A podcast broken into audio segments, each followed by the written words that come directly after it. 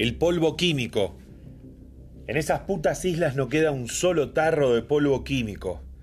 ¿Por qué lo derrocharon? Lo derrocharon, lo olvidaron.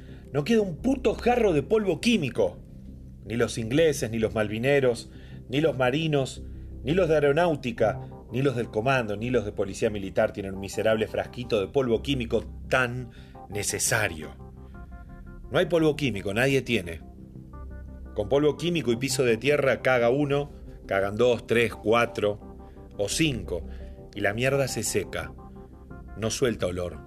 Se apelotona y se comprime. Y al día siguiente se la puede sacar con las manos, sin asco.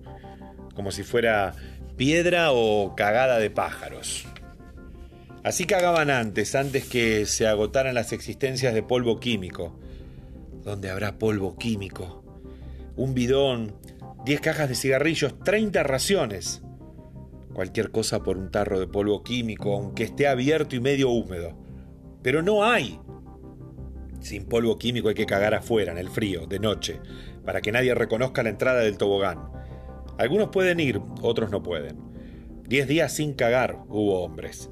Tres días, cuatro. Cinco días pasaron otros sin cagar y otros cagaron a la luz mientras esperaban lejos que llegara la noche para volver de alguna misión. Cagar de día es arriesgarse a ser visto y bajado de un tiro. No falta quien por hacer puntería tire sin orden, cuando ve a alguien lejos cagando solo, pero cagar de noche con 8 grados bajo cero es un infierno, aunque al revés. Cagarse encima. El que se caga encima se hace hediondo, se escalda. Apesta a todos. El escaldado puede infectarse y le viene fiebre. La peor desgracia es quedar escaldado, apestando, infectado, con fiebre y puteado por todos a causa del olor que se desprende de la ropa. Chocolate, cigarrillos, cigarrillos ingleses, pilas, medias, mantas, paños de carpa, botes inflables desarmados, escafandras de buzo muerto, cualquier cosa por un tarrito de polvo químico. ¿Dónde habrá polvo químico? Por suerte se había acabado la diarrea. Las pastillas negras curaron las diarreas de todos. Las racionaron. Ahora sobraban y no había nadie con diarrea.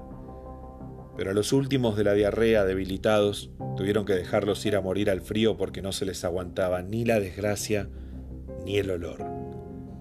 Cuando ya los otros pichis habían aprendido a no tomar el agua de los charcos y a formar agua buena con la nieve. ¿Dónde habrá ahora polvo químico?